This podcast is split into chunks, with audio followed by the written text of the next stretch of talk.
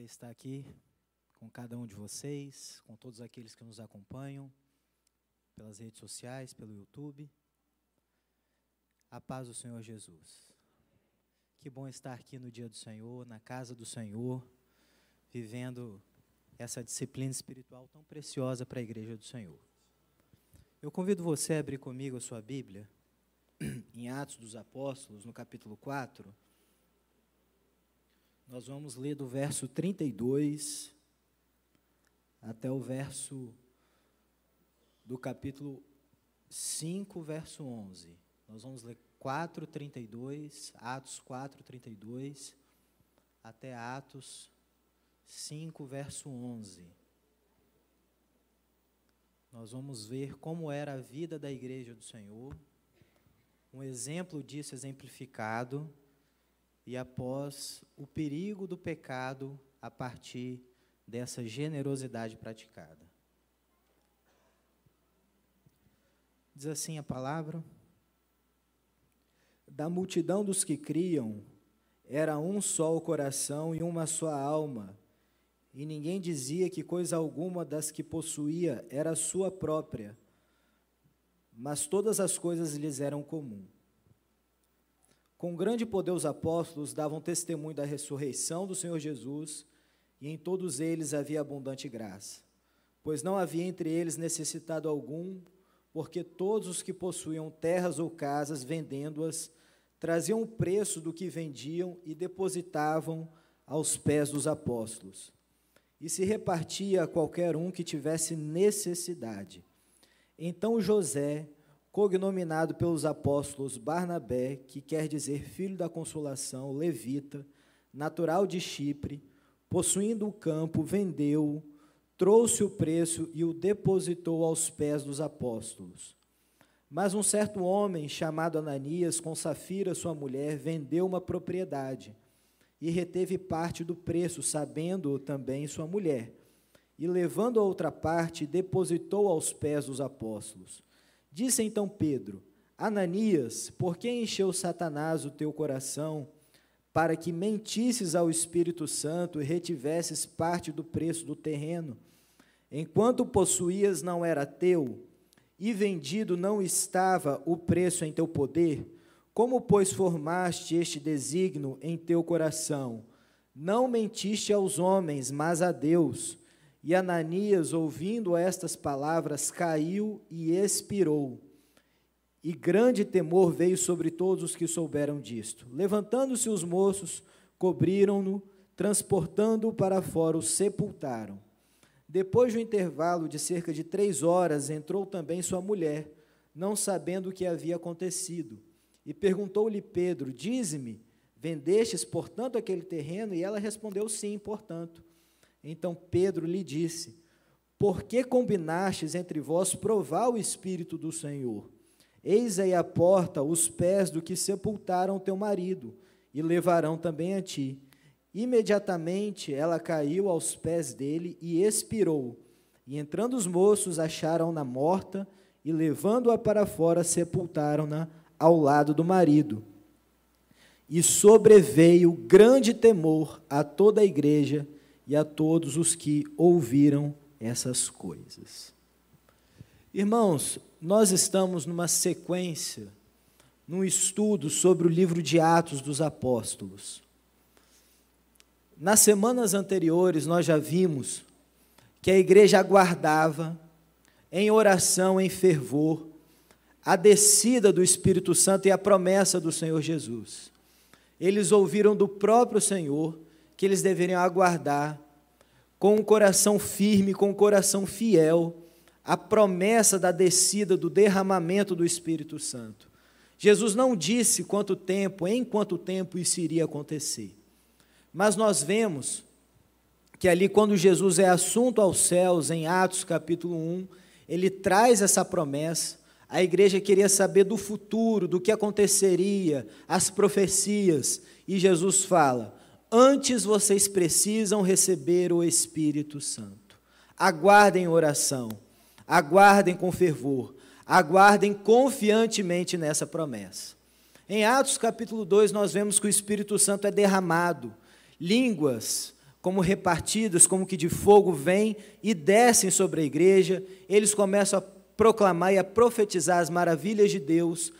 Há naquela cidade a chamada festa do Pentecostes, uma das três festas de Israel que demanda peregrinação, como a Páscoa, festa dos tabernáculos e Pentecostes.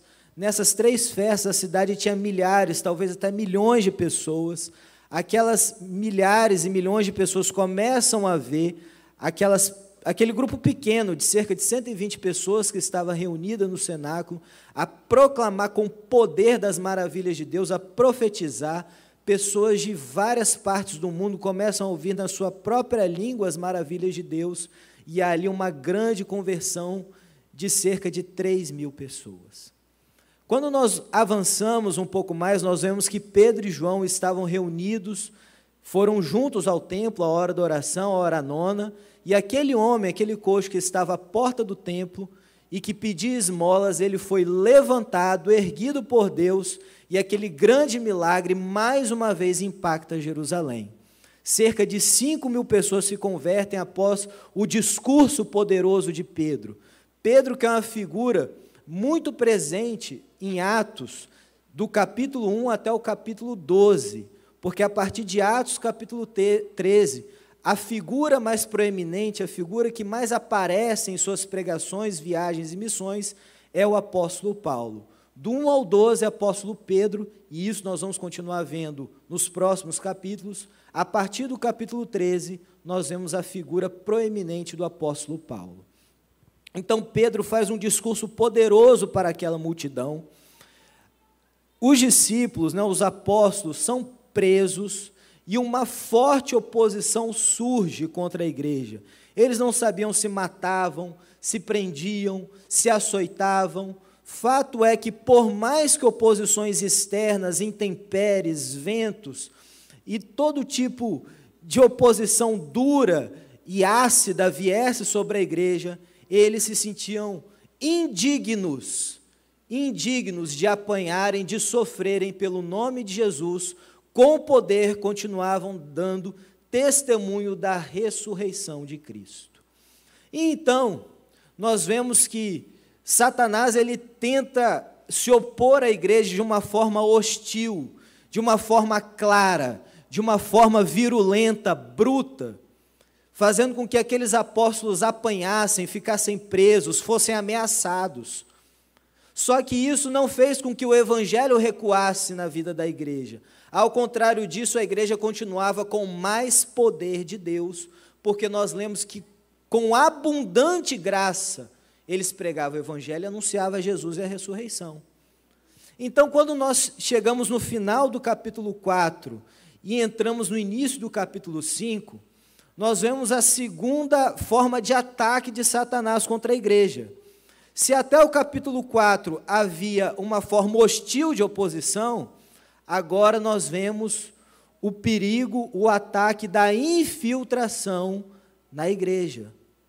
Se bater nos discípulos não resolvia, de fora para dentro, então vamos fazer a igreja se corromper, a igreja ser uma igreja corrupta, uma igreja falsa moralista, uma igreja hipócrita, mentirosa, enganadora, dissimulada. Um pecado que começa no coração, de dentro para fora. Que as pessoas não percebam, mas Satanás estava começando a agir no coração dos membros da igreja. Isso nós começamos a ver nessa transição do capítulo 4 para o capítulo 5. Acontece que a igreja tinha tudo em comum. Nós lemos que eles, com poder, davam testemunho da ressurreição. Havia na igreja abundante graça. Isso já é até para nós um ensinamento, porque pela graça nós somos salvos mediante a fé. Mas se na igreja havia abundante graça, nós podemos crescer nos níveis da graça. Nós podemos ser mais cheios da graça de Deus. Nós podemos ser mais cheios do Espírito Santo. Alguns crentes, assim como na experiência de Ezequiel, ficam com o Espírito Santo, ficam com o agir de Deus na sua vida muito raso, apenas nos artelhos, apenas nos tornozelos. Mas existem crentes que avançam na graça de Deus, que buscam a Deus com fervor. E é isso que as disciplinas espirituais nos ensinam. Oração, jejum, a busca fervorosa ao Senhor nos leva a viver as águas mais profundas do Espírito, nos leva a viver experiências mais fortes com o poder de Deus. E isso deve ser buscado pelo crente. O crente deve querer abundante graça na sua vida. Se as intempéries vêm, se as lutas vêm, se as oposições vêm, aquela igreja estava feliz de padecer pelo nome de Jesus. E quantas vezes nós vemos pessoas que são salvas, são crentes, passam por dificuldades e passam pelo perigo e pelo pecado da murmuração. Se somos crentes cheios do Espírito Santo, por mais que passemos por adversidades, nós passamos dizendo glória a Deus. A abundante graça na nossa vida, nós temos confiança no Senhor. Não é que nós glorificamos porque queremos o sofrimento, nós glorificamos porque o nosso coração tem paz. Nós não queremos a luta, mas se passarmos pela luta, nós temos paz. Há uma segurança. O Senhor está conosco. Nós vamos passar pela adversidade. A igreja, com abundante graça, dava testemunho da ressurreição. Acontece que eles começaram a examinar se dentro da igreja havia pessoas com algum tipo de necessidade. Será que há entre nós alguém que passa fome? Será que há alguém entre nós que não tem o que vestir? Será que há alguém entre nós que precisa de algum tipo de socorro, algum tipo de unguento, de remédio para suas enfermidades? A igreja começou a examinar a vida dos seus membros a vida material, a vida física dos seus membros. Um ajudava o outro.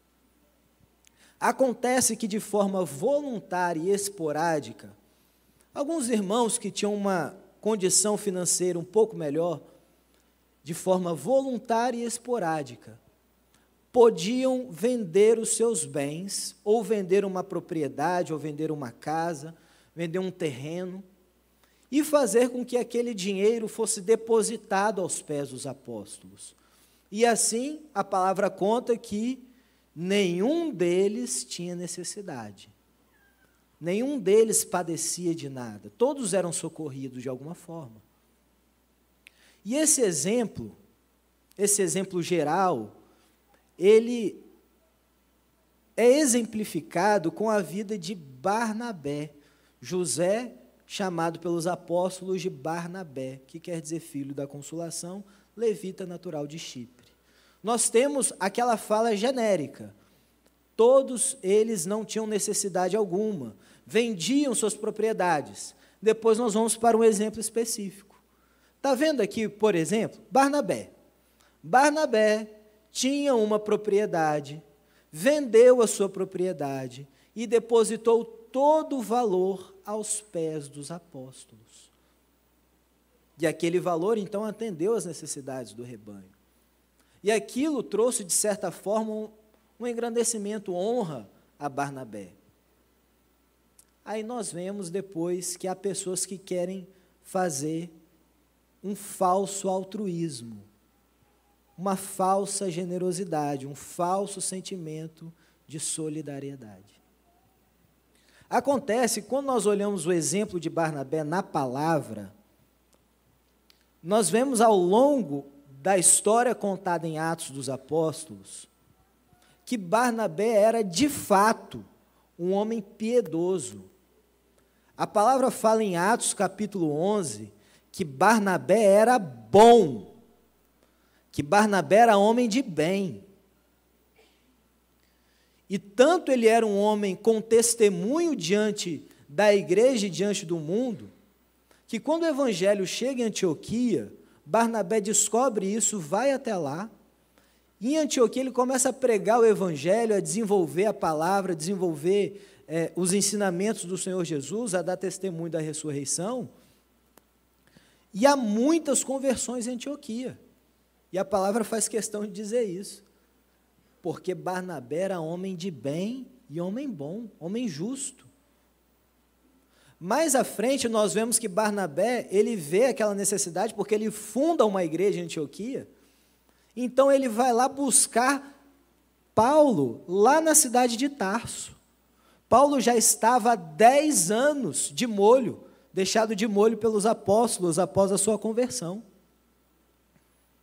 Ele vai e investe na vida de Paulo coisas que ninguém tinha coragem ainda de fazer, né? Dez anos um homem ali esperando para ser usado, no banquinho, na geladeira. Homem com condição de pregar, homem com conhecimento das Escrituras. E então, Barnabé vai e investe na vida de Paulo. Pega Paulo e vamos comigo para Antioquia. Você vai pregar o Evangelho, você vai dar testemunho daquilo que você viu lá no caminho de Damasco para os crentes de Antioquia. Há uma igreja lá, necessitados lá. Inclusive, após a igreja de Jerusalém, a grande igreja que nós vemos no livro de Atos é a igreja de Antioquia. São três igrejas que crescem, que nós vemos como exemplo no livro de Atos. Primeiro, a igreja de Jerusalém, mas com a grande perseguição na igreja de Jerusalém, é a igreja de Antioquia que surge como uma grande igreja, como uma igreja acolhedora, como uma igreja missionária, como uma igreja grande. Após Antioquia, nós vemos a cidade de Éfeso, né? a igreja que estava em Éfeso, capital da província da Ásia Menor. Então, Éfeso tem inclusive aquelas cidades ali do livro do Apocalipse, junto com Colossos e Herápolis, como uma grande igreja missionária, que torna ali é, uma igreja, vamos dizer assim, estrelar e tem satélites ao redor dela, porque era uma igreja com condição de atender outras cidades. Jerusalém, Antioquia e depois Éfeso. E quem fundou a igreja de Antioquia? Barnabé. Após isso, nós vemos lá em Atos capítulo 13 que João Marcos abandonou Saulo, Paulo e Barnabé na primeira viagem missionária. Quando eles estavam em Pafos, é, João Marcos, que ainda era jovem, que é o mesmo autor do Evangelho de Marcos, você vê que houve um medo no coração dele, porque logo no início da viagem, houve uma certa oposição. Eles passaram grande dificuldade, é, mágicos, bruxos, pessoas endemoniadas aparecendo. Aquele jovem acho que ficou com medo. Enquanto Barnabé e Paulo seguiram viagem, ele voltou para Jerusalém. Quando eles intentaram fazer a segunda missão, a segunda grande viagem missionária, João Marcos foi chamado por Barnabé. Agora ele queria ir. Ele que havia abandonado a comitiva na primeira viagem. Quem queria levar João Marcos? Barnabé. Quem falou não leva João Marcos? Paulo. Quem viajou com João Marcos? Barnabé. Eles foram seguir um caminho, Paulo e Silas foram seguir outro caminho. Então nós vemos em Atos dos Apóstolos que quando fala aqui no início, estamos aí no início do livro, que Barnabé, ele vendeu a propriedade dele e foi ajudar necessitados, nós vemos em vários capítulos à frente que Barnabé era de fato um homem piedoso. Isso aqui não foi um testemunho isolado da vida dele. Em várias outras oportunidades nós vimos Barnabé, ele ama as pessoas e utiliza as coisas. As coisas são o meio, as pessoas para o evangelho são o fim. Os salvos são mais importantes do que coisas. Não há essa inversão de valores que nós vemos hoje. O importante são coisas, são propriedades, é volume de bens. As pessoas nós usamos como um meio para isso, para serem enganadas, para serem espoliadas, para nós arrancarmos dela os bens. Há uma completa inversão de valores, inclusive dentro das igrejas, que utilizam as pessoas para terem coisas, e não as coisas para alcançarem as pessoas perdidas. Barnabé é um exemplo disso. Barnabé é um homem de Deus. Barnabé era o amor em pessoa. E quantas vezes a gente ouve falar né, de Barnabé? Ah, porque ele não concordou com Paulo. Ele era misericordioso. Quem nos dera conhecermos Barnabé. Mas graças a Deus nós temos na, nas igrejas muitas pessoas que são também como Barnabé. Talvez nós já tenhamos agora memória alguns irmãos que você lembra. Fulano é assim. Sempre que ele pode, ele ajuda. Fulano é daquele jeito. Ele investe em pessoas. Ele parece que vê o que ninguém na igreja viu. Ajudou alguém que ninguém queria ajudar. Graças a Deus que temos Barnabés na igreja. Pessoas misericordiosas, pessoas cheias da graça de Deus, pessoas piedosas, pessoas generosas, pessoas que não converteram só o coração, mas converteram também o bolso. Pessoas que estão completamente convertidas, que às vezes a pessoa converte mente, coração e o bolso ficou lá fora. Não consegue, né? Difícil. Essa parte é a pior parte, a parte mais sensível do corpo, dizem algumas pessoas. Mas então, de posse desse exemplo de Barnabé, e as pessoas na igreja começam a admirá-lo, começam a dar honra a ele, vem o perigo, o perigo desse falso moralismo. E aqui, meus irmãos, é a parte mais difícil da mensagem. Ah, o tema até que nós pensamos em trazer para os irmãos aqui hoje foi generosidade, hipocrisia e a onisciência do Espírito Santo. É um tema muito difícil de ser falado, mas ele pode ser pregado na igreja. Nenhum de nós está livre de cair em contradição. Mas meditando nessa passagem, a gente percebe algo. O problema é o dolo na dissimulação. Nós podemos, às vezes, de forma culposa, falar uma coisa hoje e cair em contradição amanhã ou então no minuto seguinte. Mas o problema foi a fraude mancomunada, pensada, aquele estratagema de eu vou me dar bem, eu vou fraudar, eu quero a glória do altruísmo sem ter que pagar o preço disso. Esse foi o problema daquele casal de Ananias e Safira. Eles não fizeram a venda da propriedade deles e o depósito de parte aos pés dos apóstolos, eles não fizeram aquilo para ajudar as pessoas. Eles tiveram essa atitude supostamente solidária de forma egoísta. Era um falso amor, era dissimulado. Eles sabiam e haviam combinado entre si: vamos vender a propriedade, vamos reter parte e vamos fingir para a igreja que depositamos tudo. Irmãos, quando o apóstolo Pedro confronta o casal, principalmente Ananias, nós vemos que eles não precisavam sequer vender a propriedade. E se vendessem a propriedade, o dinheiro era deles. Não era obrigado, era voluntário e esporádica a votação. A doação, né? E se dessem, eles podiam falar: vendemos a propriedade, queremos doar metade. O problema foi vender a propriedade e reter parte e dizer para a igreja que estavam doando tudo. O apóstolo Pedro, falando pelo Espírito Santo, ele diz isso: Ananias, a propriedade não era tua, vendendo-a, o valor não era teu. Por que agora você vem aqui diante da igreja querer enganar o Espírito Santo, o Espírito do Senhor? Por que encheu Satanás o teu coração? E interessante é que o apóstolo Pedro, ele recebeu, se nós voltarmos lá nos evangelhos, nós vemos que o apóstolo Pedro foi confrontado da mesma forma pelo Senhor Jesus. Quem dizem os homens que eu sou? perguntou o Senhor, né? Para os apóstolos. E Pedro fala: Tu és o Cristo, o Filho do Deus vivo. Bem-aventurado és tu, Simão Barjones, porque não tu revelou a carne nem o sangue, mas o Espírito. Mas meu Pai que está nos céus. Logo em seguida, Jesus fala que ele veio cumprir sua missão. E Pedro fala: De forma alguma, Senhor, para trás de mim, Satanás. Para trás de mim, Satanás. Então, no colégio apostólico, Pedro aprendeu com o Senhor.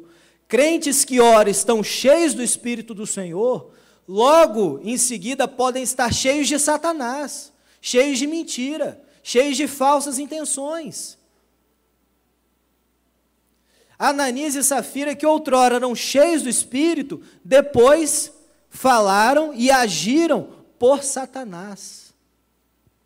Que luta!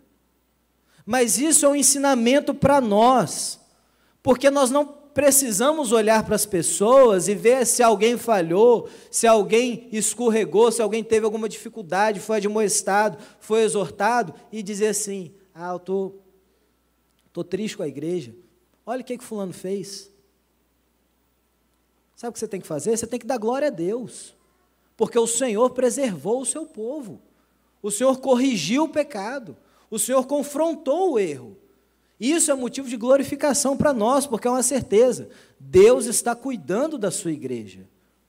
Mas isso também é um alerta para nós. A autoconfiança espiritual é um perigo. Estou fazendo algo assim que eu vou arrebentar no meio da igreja. Todo mundo vai me admirar, todo mundo vai falar bem de mim. Todo mundo vai saber que eu sou gente boa. Eu sou igual Barnabé. Eu sou bom. Quem deu testemunho que Barnabé era bom foi o Senhor. E Barnabé era bom.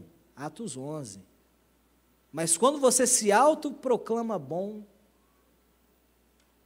lá no jardim, o que, que Eva viu no fruto? Que o fruto era bom. Falsas aparências, né? Mas antes ouviu a serpente, ouviu o diabo ouviu o adversário. Vejam, irmãos,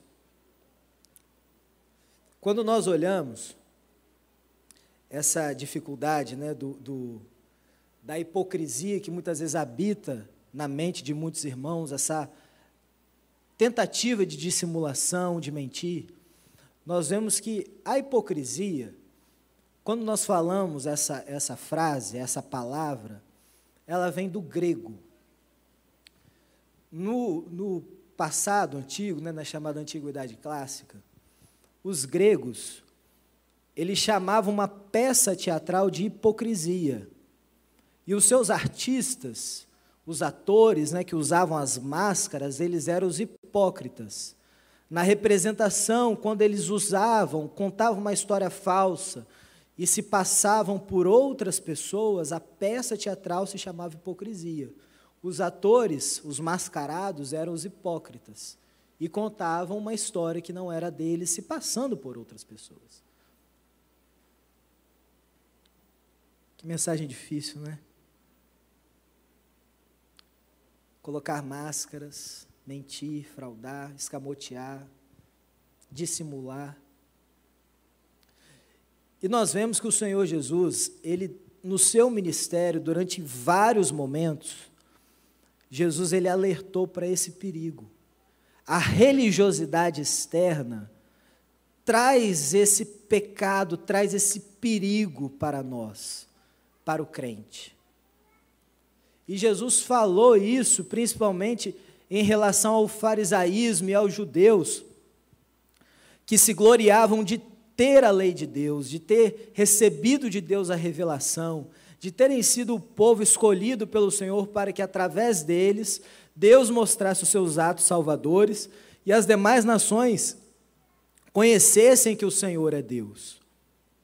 Então os judeus, eles em vez de cumprir a lei de Moisés, com o intento de anunciar o Messias que viria, de ser um povo que, através das suas atitudes, revelassem o caráter de Deus, a bondade de Deus, o amor de Deus, a salvação que há em Deus, essas pessoas começaram a encher-se de legalismo.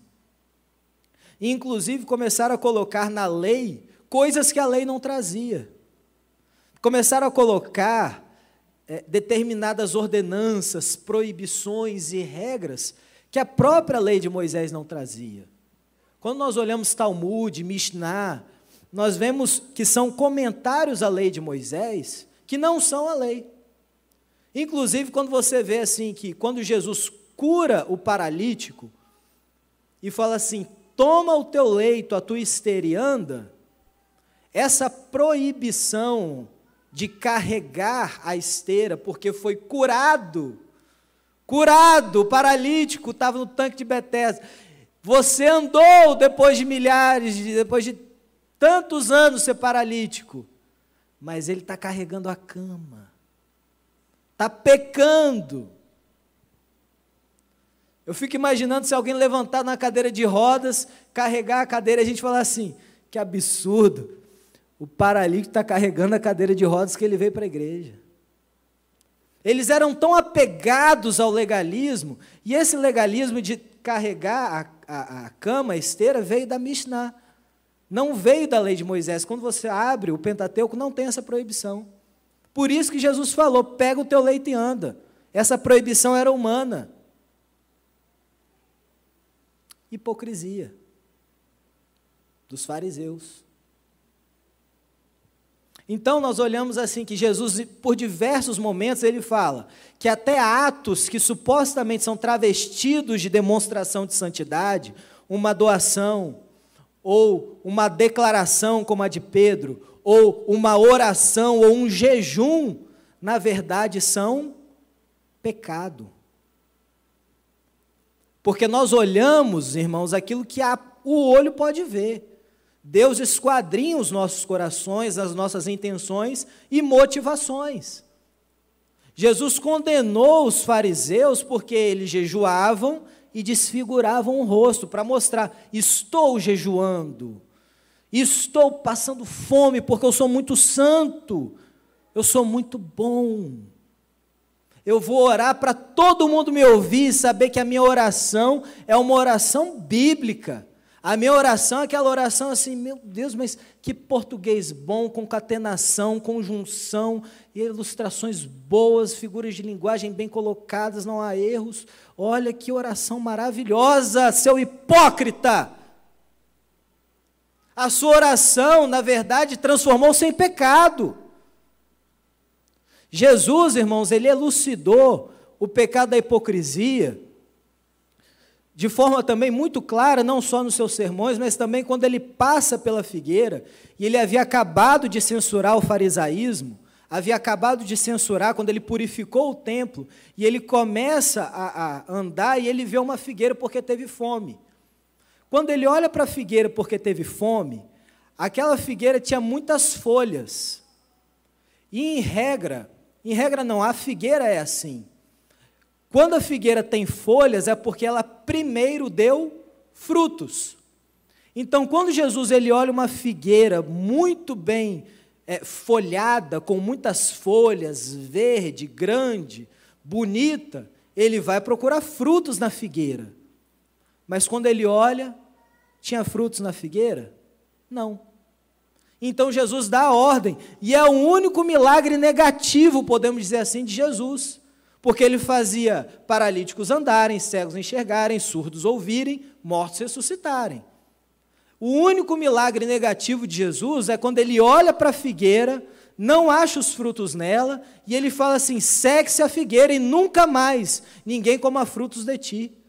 E imediatamente a figueira se secou, Diz lá em Mateus capítulo 21 e depois em Marcos também fala que ela secou-se até a raiz.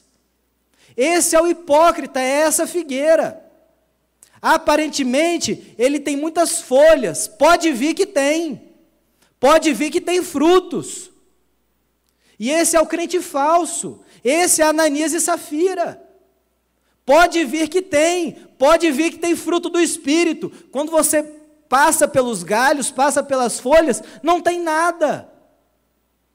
Deus, quando foi olhar para dentro de Ananias e Safira, tem folhas, tem doação, tem generosidade, tem solidariedade. Deus olhou para dentro daquela figueira, Ananias e Safira, olhou para dentro da figueira, os fariseus, não tinha fruto, não tinha santidade.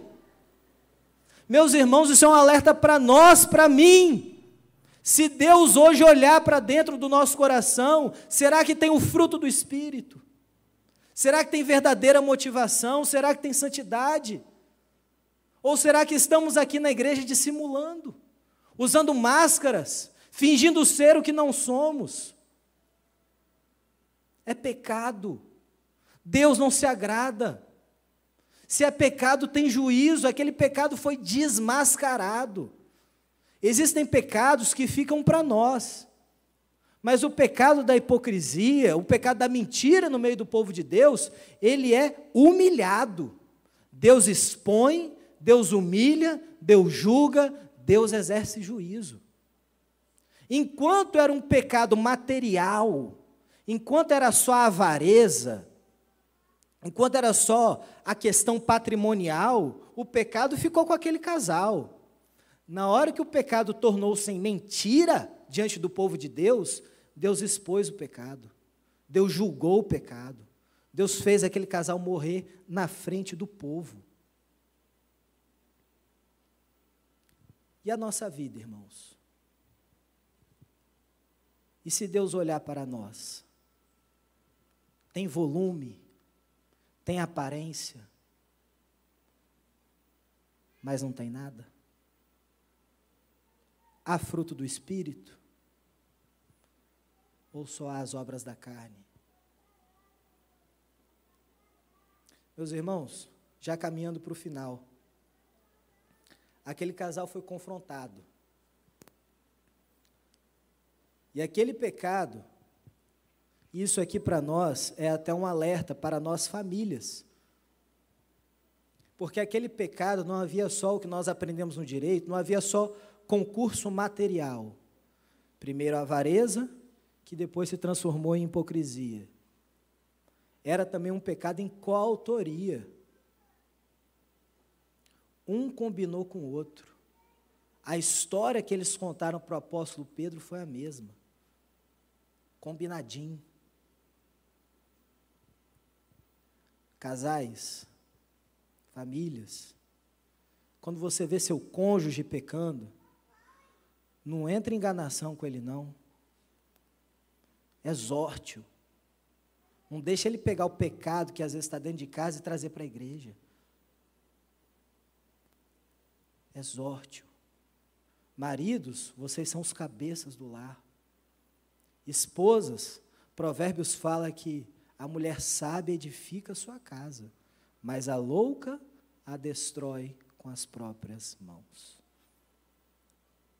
E se Safira tivesse falado, Ananias, não faz isso não, isso é pecado, a gente está mentindo, a gente quer mostrar algo que a gente não é. Podia ter passado, né? Podia. Então aquele casal chega diante do apóstolo Pedro, primeiro Ananias é confrontado, cai, é humilhado, morre. Os jovens que estavam ali levam aquele homem para fora. Depois vem Safira, que não tinha visto o que havia acontecido. Três horas depois, ela também é confrontada, também aquele pecado é condenado, e ali imediatamente morre. Mas ainda aquilo que parece ser algo negativo, Deus transforma em bênção para o seu povo.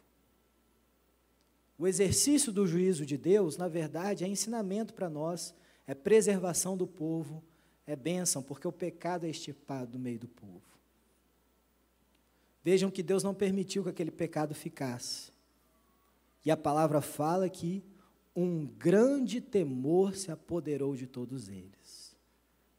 Bendito seja Deus, que preserva a sua igreja, que guarda a sua vinha, que não permite que pecados domésticos se tornem pecados públicos, que não permite que a igreja venha corroer de dentro para fora. Deus guarda a sua igreja. Ainda que para isso, Ele tem que nos corrigir de forma dura, de forma pesada, de forma que às vezes venhamos a ficar humilhados diante de Deus e diante das pessoas. Eu quero orar com você no final desse culto, porque, já fazendo uma última remissão, a palavra às igrejas do Apocalipse sempre tem a seguinte expressão: eu conheço, eu conheço, eu conheço. A palavra à igreja de Sardes foi que tens nome de que vives, mas está morto. A palavra à igreja de Laodiceia é: rico sou, dizes, rico sou e de nada tenho falta. Não sabes que é um miserável, pobre, cego e nu. Que o Senhor nos ajude, irmãos. Vamos curvar nossa fronte. Vamos pedir uma bênção ao Senhor.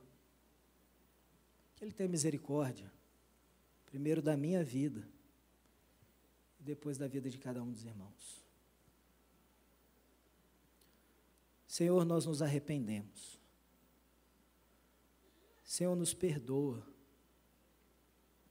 por todas as mentiras que contamos, por todas as vezes que antes de entrarmos na tua casa nós colocamos uma máscara para fingir o que não somos, por todas as vezes, ó Deus, que quisemos encontrar justificativas absolutamente vazias para o nosso pecado, por todas as vezes, ó Deus, que dissimulamos, fraudamos, enganamos, que não fomos verdadeiros. Quem pode enganar o Senhor?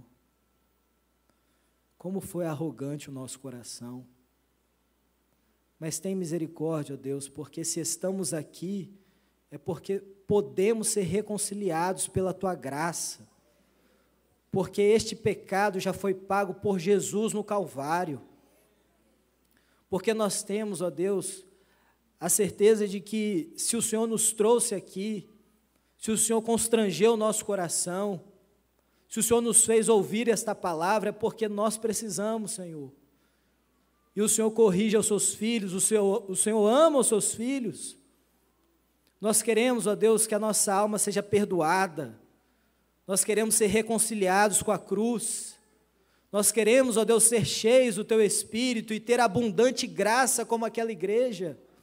Deus eterno, ouve o clamor, o grito da nossa alma, porque não queremos viver no pecado. Nós queremos ser novas criaturas em Cristo. Senhor, nós queremos vencer a obra da carne, a nossa vaidade, o nosso eu. Senhor, nos ajuda, nos humilha e vem sobre nós e se apodere de nós com teu Espírito Santo. Ajuda-nos, ó Deus, visita-nos e que cada vida possa estar em consonância com aquilo que é a tua vontade. É a nossa oração, no nome do teu Filho amado, do nosso Salvador Jesus. Amém.